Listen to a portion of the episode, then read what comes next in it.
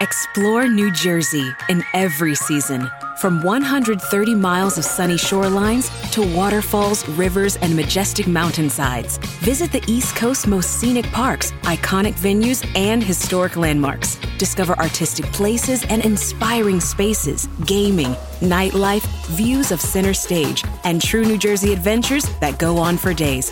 Plan your itinerary today at visitnj.org. De otoño a tu closet con JCPenney, con hasta 40% de descuento en suéteres, jeans y accesorios para él y ella. Y espera, porque tenemos más estilos y opciones para ti. Encuentra jeans acampanados, el clásico pantalón negro, abrigos y blazers. Mezcla y combina nuestras versátiles marcas como St. John's Bay, Mutual Weave, A&A y más. Compra con estilo. JCPenney. Oferta válida hasta el 25 de octubre en selección de estilos. Aplican exclusiones. Detalles en la tienda jcp.com. Su atención, por favor. Hemos iniciado nuestro descenso de aproximación. A partir de este momento, solicitamos no utilizar aparatos o dispositivos electrónicos. Muchas gracias. El City Room, un programa tras la música rock.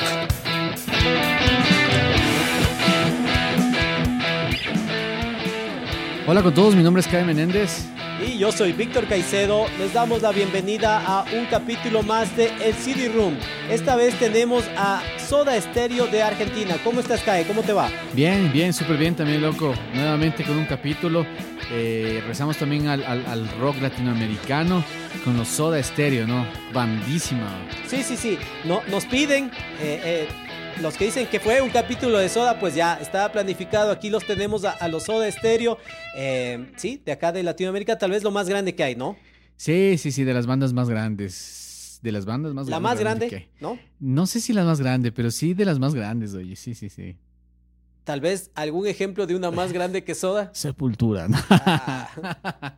Eso, eso no es Latinoamérica. Sí, ¿no? Latinoamérica, porque no? Es bueno, es. Sí, Latinoamérica.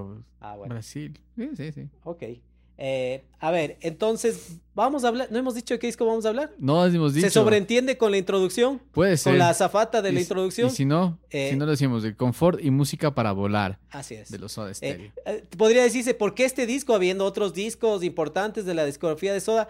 Este me parece que era el que más pegó en los noventas. sí. Eh, tal vez Sueño Estéreo, el disco anterior, pero este tiene, aparte de, de que tiene temas de Sueño Estéreo, también tiene algunos importantes de la discografía de. Soda Stereo. Entonces decimos, tiene que ser este. Este es el que yo me acuerdo de los Soda Stereo. Claro. Este es el que me encantaba escuchar. Alguna vez un amigo de Bélgica me dijo, bueno, oye, ¿qué me podría recomendar como de música para ir cachando? Latinoamericana. Latinoamericana. Dije, tienes que escuchar el confort y música para volar. Entonces me parece que este es el disco preciso de los Soda Stereo, ¿no? También tiene una discografía interesante, Súper pero eh, no- creo que nos sentimos más identificados con este, ¿no? Sí, sí, realmente, porque en los otros discos también, bueno, hay, hay, hay música súper interesante y todo, pero lo importante de estos, de estos unplugged que también se vivía en, en- la época de los 90, tan importantes, eh, este, o sea, discos tan importantes que salieron en el unplugged de MTV.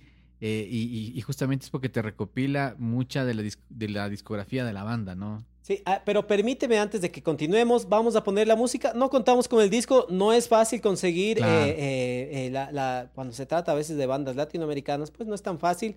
Pero bueno, vamos a escuchar cómo es los tiempos modernos. A plataforma digital, vamos a poner el disco de fondo y vamos a ir que nos, que nos acompañe, ¿no? Chévere. Ahí le ponemos. Y así empezaba sonando. Eh, como dijimos, una banda de Argentina, eh, sus integrantes en la voz, Gustavo Cerati, que al momento de, eh, de lanzar, de hacer este Unplugged, tenía 40 años, mira, tu edad. 40 años, ¿no? sí, digas, ¿en serio? Ajá. Wow, eso no sabía. Ya, eh, Zeta Bocio en el bajo, que tenía 37 años. Y en la batería Charlie Alberti, que tenía 33. Se repite el Ah, patrón wow. de bateristas más jóvenes. Yo creo que esto es digno de estudio de la, de la universidad de ni sé cuánto, de, De ni sé- Berkeley. Ni sé cómo que, eh, o sea, ¿por qué los bateristas siempre son los más jóvenes en los grupos, no? Sí. Y ya eso es algo que se repite. Nunca es que el también. baterista tenía 40 y los otros 30 y algo. Claro. No. Nosotros también teníamos una criatura, pues. en el ra- Teníamos.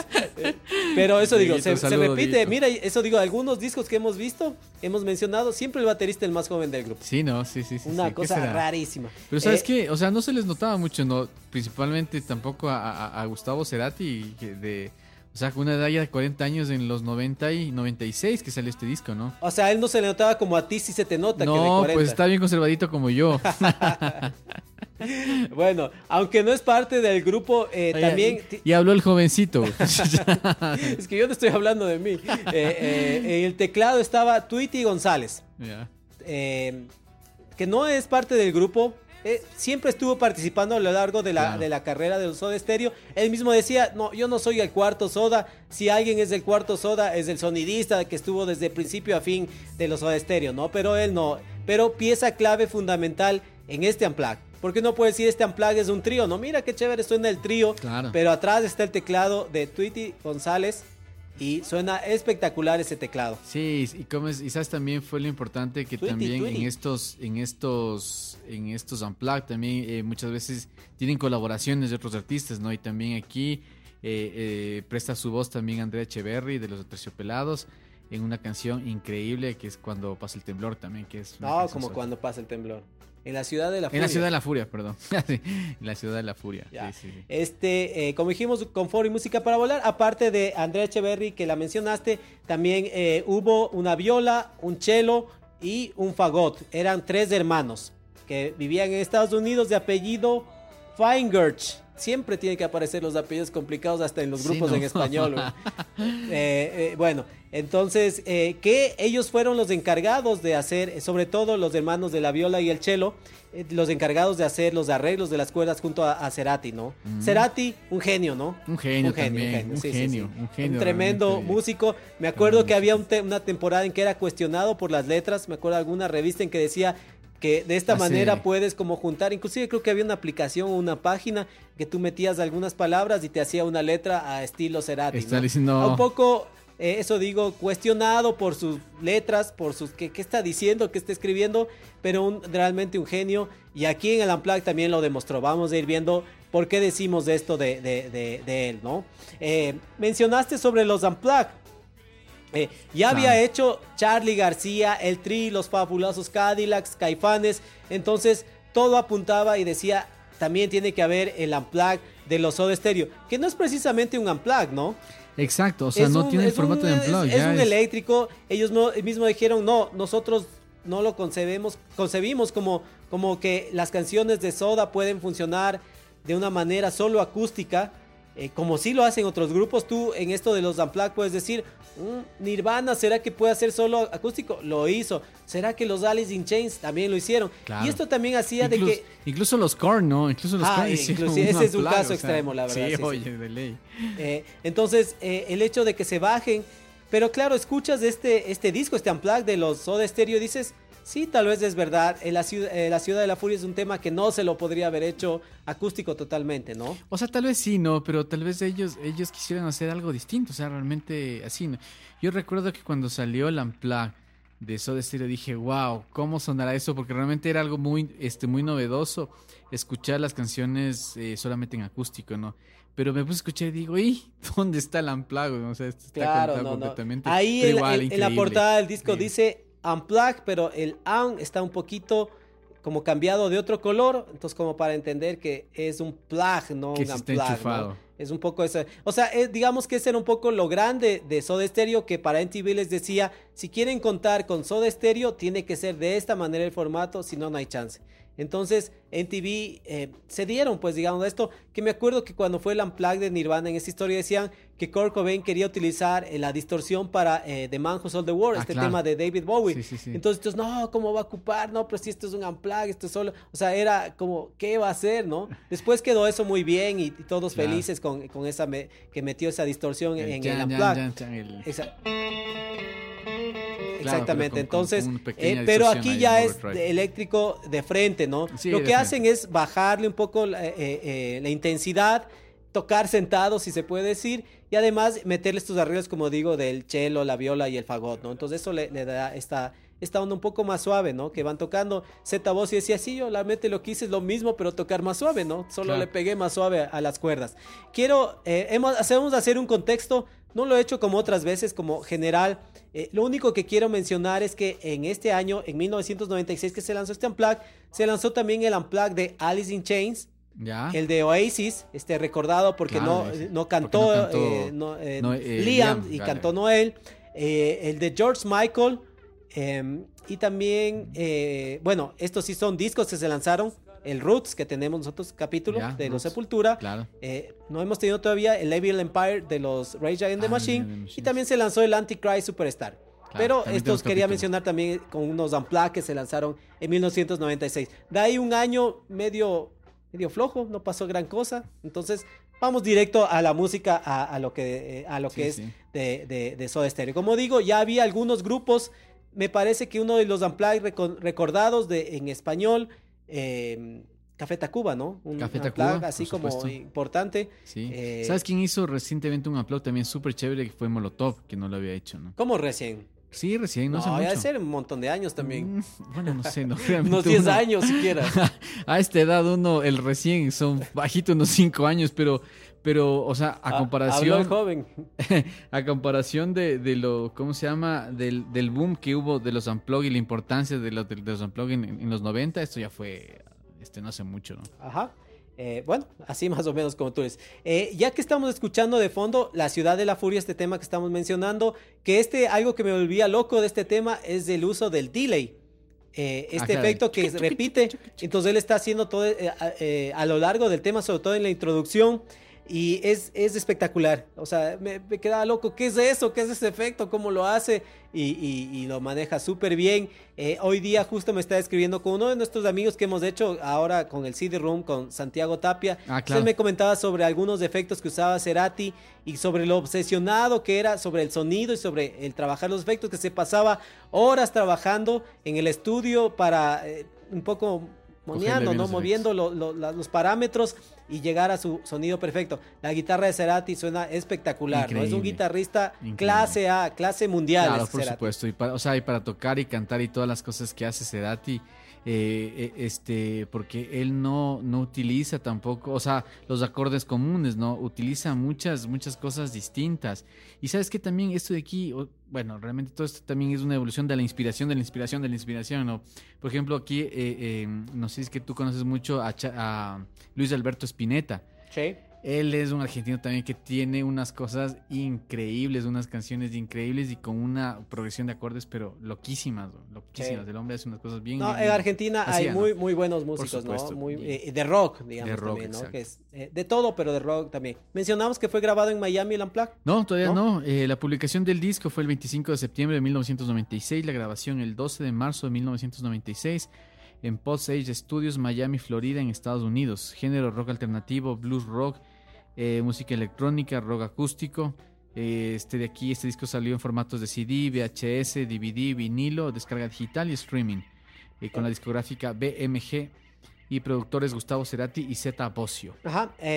a ver, en este disco tú puedes encontrar en la versión de 1996, la que se lanzó, las siete pistas, siete pistas que son en vivo del Unplugged.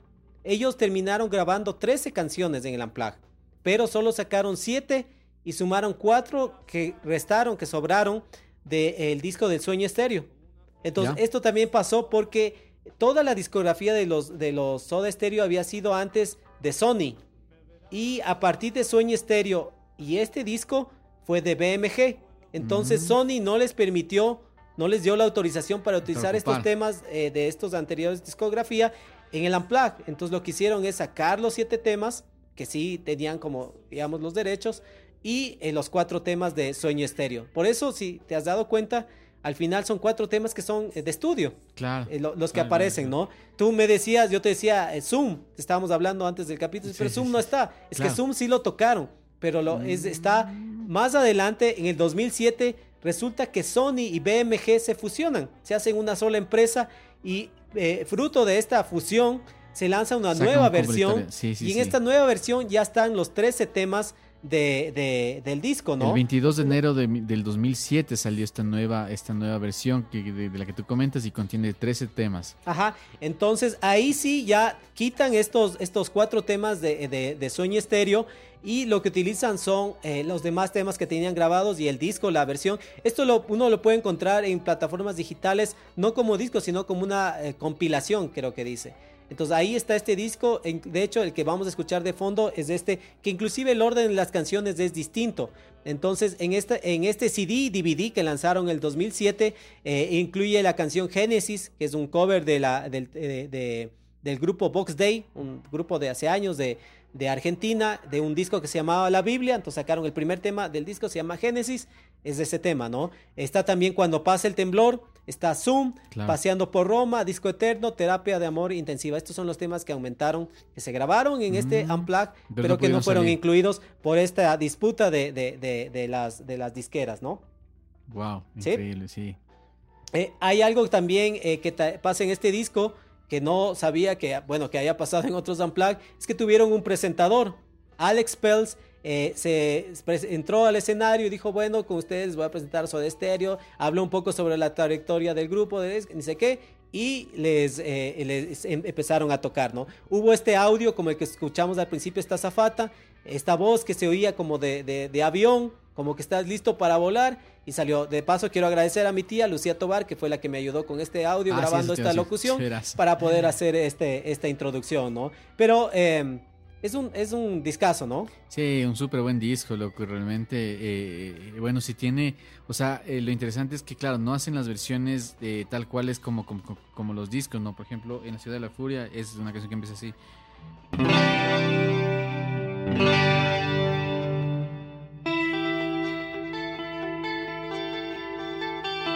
esa parece más la versión del disco, ¿no? Por eso.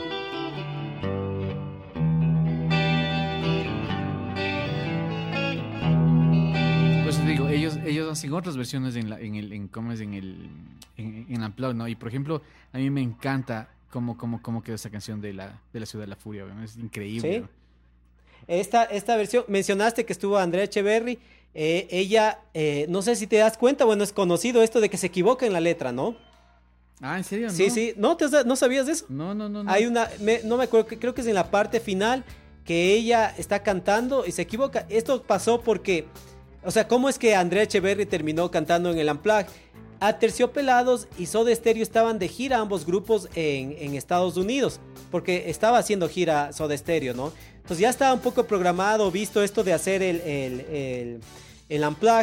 Entonces, eh, estaba terciopelados también en Miami. Entonces, Cerati, así como el día anterior, ¿no? Como no muy planificado, le invita le dice, oye, vente para que... Graves para que cantes en el Unplugged. Entonces ella se quedó así loca, ¿no? O sea, los, los, los, los de estéreo quieren que cante de una, ¿no?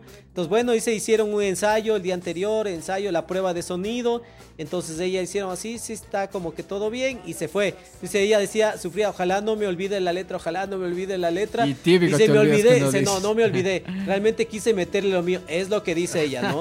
Pero hay esta cuestión que tú te das cuenta si escuchas del tema, que canta ella algo y será a ti le canta algo encima distinto, ¿no? se queda como ese error. Entonces, que en los Unplugged, el, el Unplugged es un programa que es pregrabado para ser, eh, que era lanzado, lanzado para que salga en TV. Muy famoso el Unplugged, tuvo sus años de gloria en, los, en los 90 por ejemplo, el Unplugged de Eric Clapton. Era uno de los más famosos, vendió 26 millones de copias de discos, o sea, una cosa grandísima. Está el de Nirvana. Eh, o sea, hay grandes unplugs. Más de 100 unplugs se llegaron a grabar. Pero ni siquiera llegaba a 30 el número de discos que, o sea, que terminaron siendo discos, ¿no? Entonces, pero esto era pregrabado, entonces eso quiere decir que al inicio, claro, a ver, las personas vamos a aplaudir, vamos a empezar grabando, entonces aplaudía la gente, o sea, como un programa de televisión. Y eh, también había la posibilidad de que tú puedas repetir, por decirte, entonces había grupos que están grabando el Unplugged y que les decía, se equivocaron, no, no, no nos gustó cómo quedó, repitamos. Entonces la gente sentada ahí, el público, pero no importa, ¿no? Esto la gente sabía que iba a un programa, entonces repetían la canción. Claro. Hay unplugs conocidos como por el mismo de Nirvana, que ese es conocido por ser de una sola toma, como sea, como ah, ¿en serio? Sí, ese no tiene repetición. Yo pensé que sí lo habían repetido algunas canciones. No, no, no. ese va de corrido. ¿Estás seguro? Estoy seguro, 100%. Hay en el DVD del unplug, que está por ahí guardado, ahí se ve la versión completa sin pausas. Entonces hay mm. inclusive los intermedios, eh, hablando y todo eso, ¿no? Entonces ellos grabaron de corrido. Hay otros que estuve buscando información, no me acuerdo. Yo me acuerdo de haber visto algunos grupos que, que, repetían.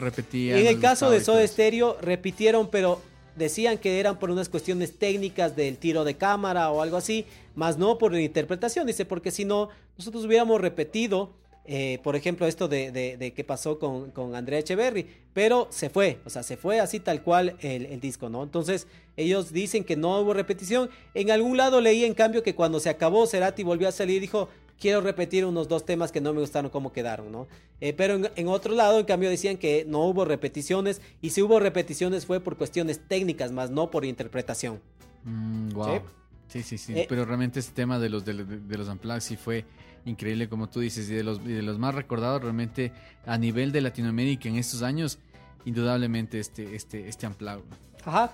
Eh, otra de las cosas, bueno, los Unplugged, este fue tomado con toda la seriedad, fue producido por, por estadounidenses, por los gringos, digamos, ¿no? Estuvieron en la producción impresionados por el nivel de los, de los Soda Stereo. Hacer un Unplugged costaba mucho dinero porque había que, hay que hacer el montaje, todo, todo lo que implica la producción y además que la escenografía es para un uso único. En un no vuelves a ocupar, ¿no? Solo una vez. Entonces eso hacía que se eleve los costos, pero todo fue tomado con toda la seriedad como un unplug eh, de una banda eh, eh, internacional, ¿no? estadounidense. ya mencioné lo de, lo de André Echeverry. André Echeverry inclusive dijo, me llevaron a mí, de, de NTV, me, entiendo, a comprar ropa para estar un poco más acorde a, o sea, a la estética del evento. Nos llevaron una ropa negra, algo así. Claro, media, media extravagante. Bueno, y que las gafas, unas gafas azules con las que sale el Unplugged, le dieron en los de NTV. Dijeron, toma para que te pongas, ¿no? Mm. Eso cuenta ella mismo, ¿no? de, ese tema. Eh, ese fue el primer sencillo, ¿no? Eh, en la Ciudad de la Furia. Eh, otra estábamos escuchando ahorita Entre Caníbales, ¿no? Entre Caníbales. ¿Tienes los sencillos del disco? Sí, los sencillos del disco fue En la Ciudad de la Furia, publicado el 5 de agosto de 1996. Entre Caníbales, publicado el 9 de diciembre de 1996. Un misil en Liplacard, el 6 de enero del 97 para tres el 24 de febrero del 97 y ella usó mi cabeza como un revólver, que es una canción sasa, el 10 de marzo del 97. O sea, realmente sí le sacaron el jugo. Un este, montón de sencillos, claro, cinco, cinco, sencillos para hacer un unplug que en su momento tuvo siete, siete canciones, o sea, full, güey. Ajá. Eh, ¿Alguna vez llegaste a ver a los Soda en vivo? No, no, no, sabes que ellos vinieron, recuerdo, y fueron a Guayaquil. Creo que, iban más para allá, ¿no? No sé si a Quito, ¿a Quito vinieron alguna vez? No recuerdo si es que vinieron alguna vez de Quito. Sí, tal vez sí vinieron, pero, o sea, el que, el, que más recuerdo fue que, fue que fueron tal vez para, para Guayaquil, fue un conciertazo y todo, pero no, no me pude ir. Ajá. Eh, eh, no, tampoco, porque ellos vinieron, eh, me parece que vinieron como cuatro veces en el 86, creo que en el 87 dos veces pues nada que ver, estábamos todavía muy jóvenes, muy, unos niños realmente. Y de ahí vinieron en el 2007, ese sí me acuerdo algo, para el concierto de despedida, ¿no? Ah, eh, los Soda Stereo que estuvieron hasta el 96 fue esto, en el 97 se separaron un poco abruptamente y eh, pasaron como 10 años, hicieron ahora sí como la gira de despedida, tocaron un montón de países, incluido Ecuador, pero vinieron a Guayaquil. Entonces era mucha vuelta ah, irnos de Quito para, para en el concierto de despedida en Guayaquil. no vinieron para acá. sí, exactamente. eso digo, no, no sé si llegaron a tocar en Quito realmente los Soda Stereo. Eh, tal vez eso digo en los 80 pero en, eh, ya en el 2007 vinieron solo a Guayaquil para el concierto de despedida que eh, me acuerdo que fue un montón de gente, ¿no? Sí, y de aquí de Quito fue un montón de gente para allá. Si es que no estoy mal, fue en el estadio modelo de Guayaquil. En, el, ¿cómo es, que, Barcelona. no, en el, el modelo es otro estadio, que es el que se llama ahora Alberto Spencer. Ya. Es el estadio como el equivalente al estadio eh, olímpico Atahualpa, que es ah, parte de la concentración deportiva del Guayas, me imagino. No, no, no exactamente, no, no creo que ese es el nombre. Bueno, pero en el de Barcelona, que, entiendo que es grandísimo estadio, fue una locura ese concierto. Ajá. Eh, está, yo mencioné sobre eh, Twitty, Twiggy González, que también es productor. Ramírez. Ese es otro y que tampoco está seguro de la pronunciación. Eh, que digo que eh, él importante en los, en los teclados, él inclusive decía, me dieron un Fender Rhodes en, el, en, el, en este concierto. Se escucha, se escucha súper bien. El eh, tecladista de Los Soda, como dije por algún tiempo, también de Fito Páez, ha hecho de productor de discos de Shakira, de Ilya Kuriaki, de Spinetta. Y me estaba acordando y estaba preguntando justamente ahora de qué grupo, eh, porque yo me acuerdo que aquí en Ecuador alguien le hizo la producción. Eh, y fue de los Rocola Bacalao. Ah, no te Entonces, eh, sí, entiendo que de ellos, no sé si de algún otro artista, pero tuvo esta, esta participación. el tema que estamos escuchando de fondo es Zoom. Es decir, si hay esta versión en... yo sí me acuerdo haber escuchado alguna vez. Sí, no, no, o sea, yo realmente me sorprendiste cuando dijiste Zoom, digo Zoom. Sí, sí, me loco mencionaba también lo de eh, lo de Twiggy González porque no sé si te, acuerdas, eh, te acuerdas o escuchabas de que vivía y aquí estaba el, tecladista de Soda Stereo. Ah, claro, cierto, sí, sí, sí, sí, eh, que era Daniel Saiz, que era fue un tecladista que estuvo en los ochentas, finales de los ochentas, más o menos tuvo parte de, de, los Soda Stereo tocando, me parece un poco en giras. Entonces siempre le promocionaban como el tecladista de Soda, Stereo, porque él llegó a vivir aquí en Ecuador. Yo me imagino que él vino eh, como fue en los 80 tal vez en estos conciertos del 86, del 87, vino con los Soda, tal vez le gustó, le llamó la atención Ecuador, se quedó. a vivir y, él estuvo aquí, él falleció en el 2018 aquí en, Quito, pero siempre era un poco nombrado, ¿no? me parece que daba cursos de sonido y algo y participaba en producciones, entonces era bastante mencionado que vivía en Ecuador, el tecladista de los Soda Stereo, ¿no? Le entrevistaban y todo a Daniel Sáez. Sí, sí, sí, sí. ¿Te acuerdas de algo, no? Por supuesto. Eh, algo entre, entre los datos de, del disco también, eh, hicieron algo de gira del disco de, este.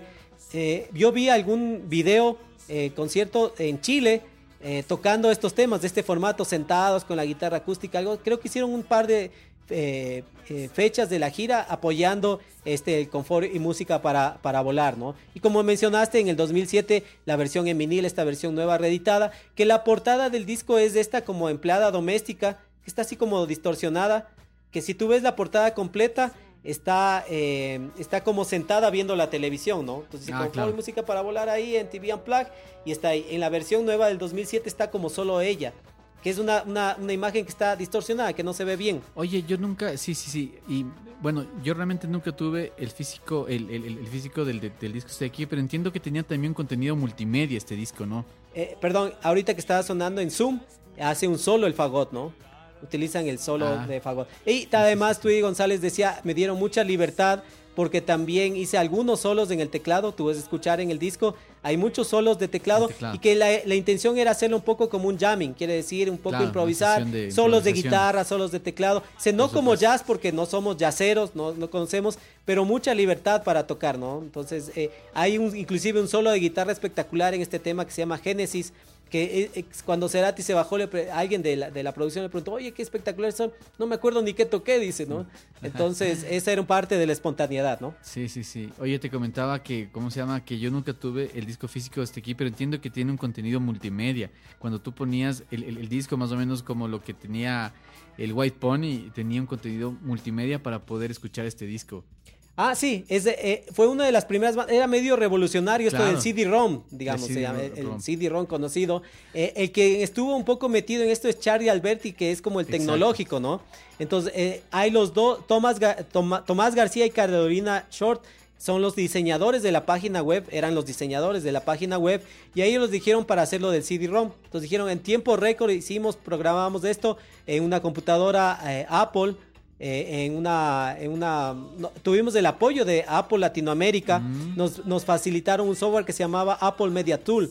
En ese programamos para que funcione tanto en PC como en Mac, como en Mac. ¿no? Entonces, eh, pero algunos tenían problemas para reproducir porque era demasiada tecnología para algunos tipos de reproductores o computadores, ¿no? Sí me acuerdo algo que creo que no era que podías ver. Alguna vez vi a alguien tenía, el disco de nuestras amistades y yo llegué a ver esto del CD-ROM, ¿no? Que se ve como la portada, entonces tú pasas del mouse, se va haciendo algunos movimientos, eh, entras, ahí sale como entrevistas, eh, pedazos, que está todo adaptado a la época, ¿no? Un formato como cuadrado de baja calidad, o sea, tú ves ahora y dices, qué feo, ¿no? en el internet, en YouTube están algunas tomas de, eh, de este CD-ROM, pero es lo que estaba de la época y era Claro. como lo, lo, lo, lo- más eh, alto en tecnología en ese entonces, ¿no? Claro, o sea, súper pioneros, como dices, y, y- y sí, el, el- el concepto justamente era, era ese, ¿no? Transportarte a una música eh, y darte mucho, mucho esta sensación de, de, de, de algo novedoso, ¿no? Ajá. Vale decir, eh, para quienes no sepan, aunque yo me imagino que esto saben todos, que Cerati ya falleció, Ya ¿no? falleció, claro. Él eh, en, eh, en el 2010 tuvo un derrame cerebral después de una En presentación. Él ya estuvo ¿no? en su, ¿No en su etapa de solista. concierto? No, no, no. Terminó el concierto. Él más bien estaba con malestares en el backstage durante el concierto, algo así. Se sentía como mal. Terminó el concierto. eh, se fueron, creo, salieron, iban, creo, para un bar, para algo. Y ahí es que no se sentía bien. Le llevaron al hospital y tuvo el problema del, del derrame eh, cerebral. Eh, de ahí fue llevado para, para Buenos Aires. Estuvo en coma, o sea, de ahí cayó en Algunos coma. años. Estuvo hasta el 2014 más o menos y en el 2014 eh, falleció, ¿no? Estuvo Claro. como cuatro años en coma. Años, Eh, me acuerdo que fue un tiempo largo, ¿no? Sí, Mira cómo pasa el tiempo de rápido. Me acuerdo cuando dieron la noticia de que ya había fallecido Cerati. Pero ya él había estado cuatro años en coma, ¿no? Claro. O sea, ya ha pasado como 11 años desde que él estuvo en esto. En el 2007 fue que se reunieron los Oda y que todo, que chévere, que, que volvieron y dijeron, no, a ver, vamos con calma. Y tenían pensado para el 2010 ver si es que hacían algo más como Soda Stereo, pero ya se dio esto de, de, de Cerati que Cerati, cayó chao. en este coma por el derrame cerebral, por medio de un paro cardíaco, ya falleció en Buenos Aires eh, en, el, en, en- en el 2014. Él que tenía su estudio de grabación, esto me acuerdo, me comentaba justo hoy día Santiago que estuvimos conversando, Ya. que él tenía su estudio propio de grabación, que ahora lo administra su hermana, eh, a partir de esto de que Cerati del 2010 más o menos, y que es más o menos para que graben gente cerca, conocida, no cualquiera, ¿no? O sea, como el Mm. círculo íntimo de, de Soda, de, de Cerati, es quien De utiliza músicos. Unísono, creo que se llama el estudio de, de ellos, ¿no? Pero ya Cerati eh, hace rato que ya no está con nosotros, ¿no? Por estas cuestiones que estamos mencionando. Los, los Soda Stereo que también tienen, eh, también se mencionó hace algunos años de una, una obra del circo de, de- de Soleil, ¿no? Este circo import- importante, sí. conocido, que ha tenido con otros artistas como Michael Jackson, como Elvis Presley, los Beatles y Soda Stereo. Eso da lo grandes que Lo son, grande ¿no? que Se ellos, llama El Séptimo Día, eh, que es el nombre de una canción de Soda Stereo. Ah, sí. Ese es, de, eh, eh, hubo por algún tiempo, no sé si llegaron inclusive a venir acá a Ecuador, esa, par- ese- No esa creo. presentación creo que no. No, no, no, o fue cuando, yo un tiempo que estuve en Argentina en el 2017, estaba ahí en el Luna Park, creo que es, que estaban con esto del circo de, de Soleil, de, de, de los Soda Stereo, ¿no? Entonces, un grupo grande, yo creo que sí, lo más grande que tiene, eh, que tiene acá Latinoamérica, ¿no? Sí, y sabes que también este, lo interesante también de, de, lo, de los Soda, bueno, y principalmente de Cerati como compositor y todo, es todas las, las, texturas, o sea, todos los, tipos de acorde que él utilizaba.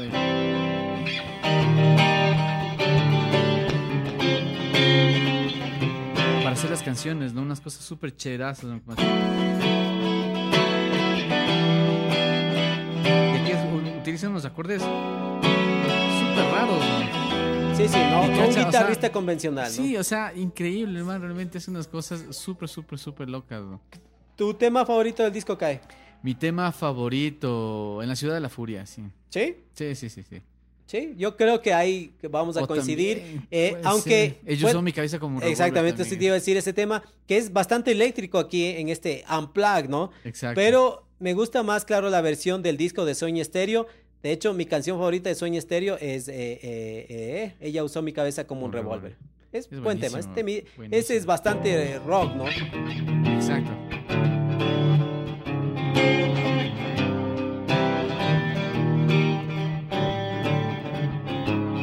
Yo antes le tocaba esta canción, era como, o- es, es como un acorde de do, ¿no? Que va y, y- y, o sea, que va en el acorde principal y ahí baja hasta el sexto traste, quinto y cuarto, ¿no? Pero realmente le, le hace aquí al último otra, una variación medio extraña para poderle terminar. O sea, un tipo increíble Sí. realmente.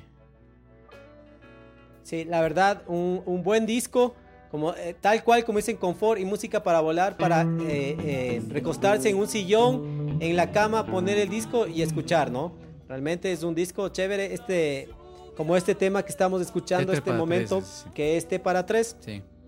Chévere como para relajarse y escuchar, ¿no? realmente la música que nos ha dado Soda Stereo, que nos ha dado Cerati, es realmente increíble para el rock en español. Eso es lo que les podemos contar. escuchen, si es que tienen el disco, eh, pues ya saben, saquen el disco, escúchenlo completo. En plataformas hay las dos versiones, la versión del 96, como dije, con las 7 eh, en vivo y las 4 restantes de, Sueño Estéreo.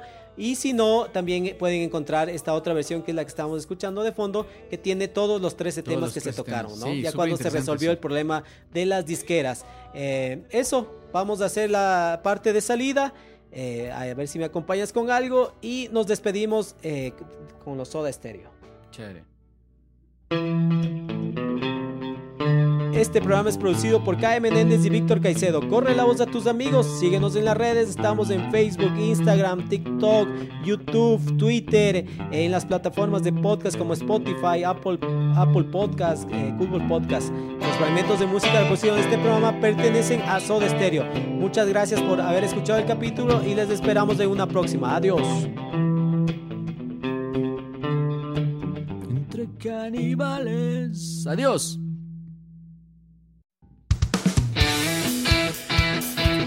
El CD Room, un programa tras la música rock.